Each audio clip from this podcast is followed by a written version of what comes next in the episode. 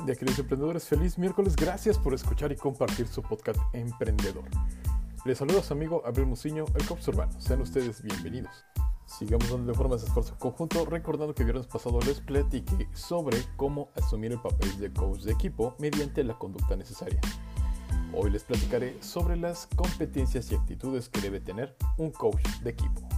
Empecemos. La primera serie de competencias y aptitudes básicas que surgieron de la investigación del modelo del proceso SITCLEAR son 1.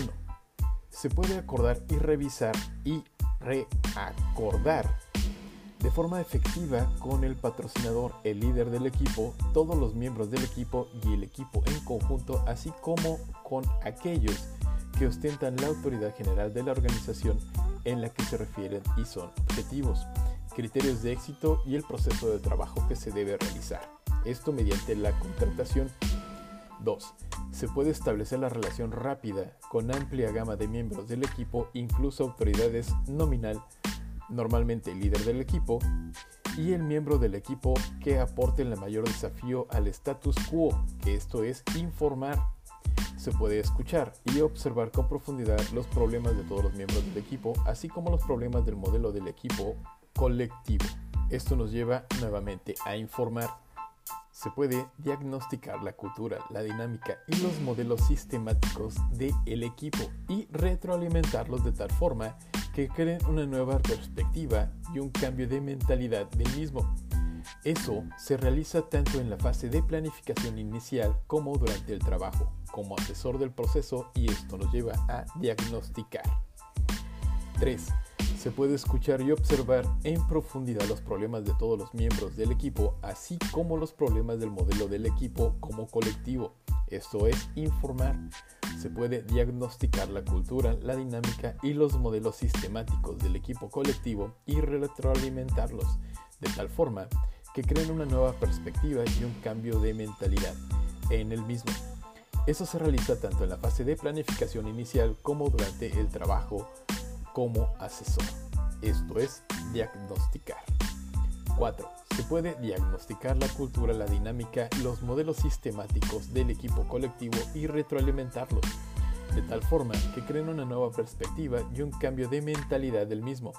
Eso se realiza tanto en la fase de planificación inicial como durante el trabajo, como el asesor del proceso y nuevamente diagnosticamos.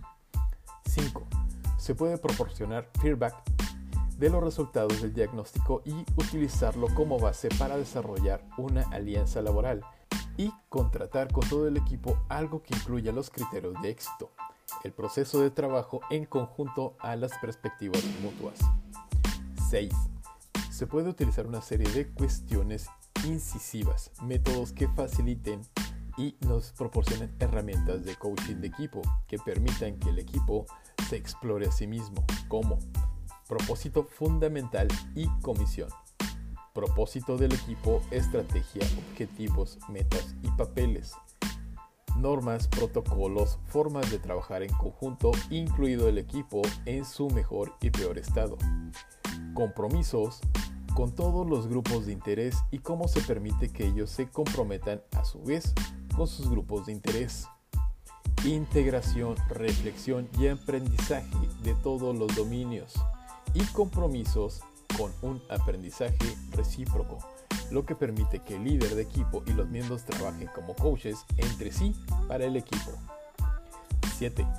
Permite que el equipo adopte nuevas conductas, emociones, creencias, propósitos y acción, sobre todo crean un compromiso que va más allá del acuerdo y las buenas intenciones. 8. Permite garantizar revisiones periódicas del trabajo del líder de equipo con todo el equipo y los grupos de interés clave que hagan que el trabajo alcance su nivel superior y al final el adecuado. Esto nos lleva a las aptitudes sistemáticas, la segunda serie de aptitudes que surgieron del grupo de profesionales experimentados que casi todos mencionaron una gama de conocimientos que respaldan el trabajo con equipos dentro del contexto de la dinámica general del sistema, se ha clasificado sobre las respuestas de cuatro, que abarcan una dimensión sistemática diferente. Estas son 1. Conectar los niveles del sistema. Tener conocimiento de cómo las dinámicas de equipo y grupo son diferentes a las individuales y interpersonales y poder interactuar el modelo personal y la forma en que se aplique. 2.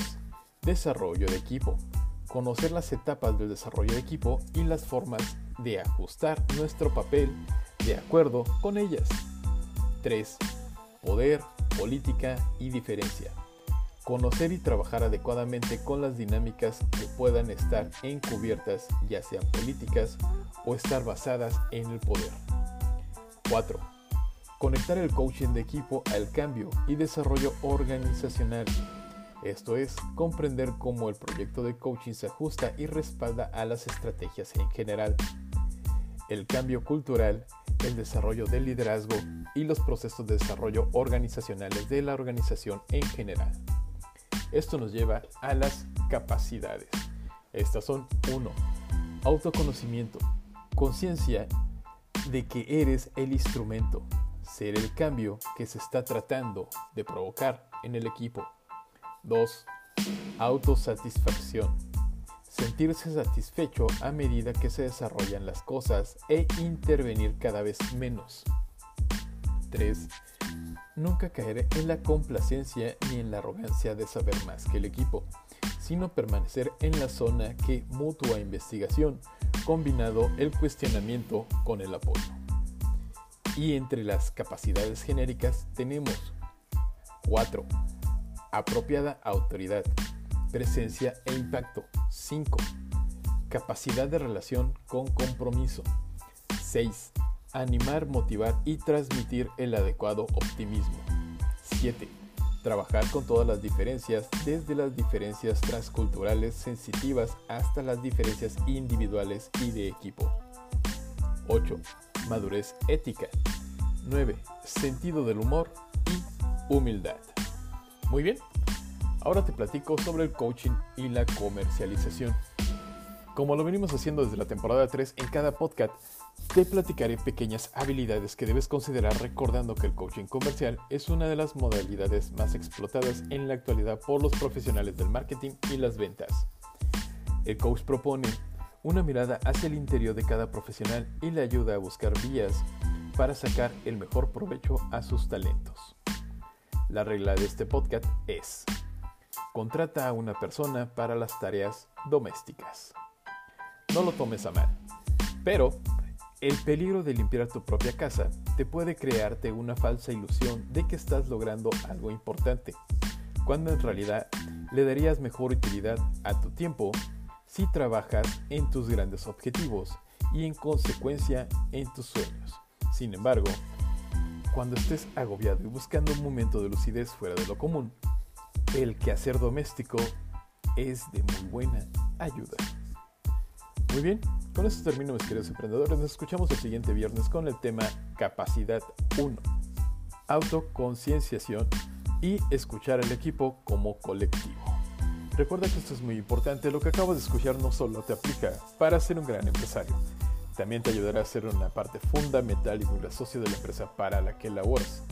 Pues eres una persona altamente capacitada, con deseos de crecer laboral y empresarialmente. ¿Ok? Por favor síganme en Instagram, Twitter, únanse a mi grupo de Facebook, Emprendedores Jalapa.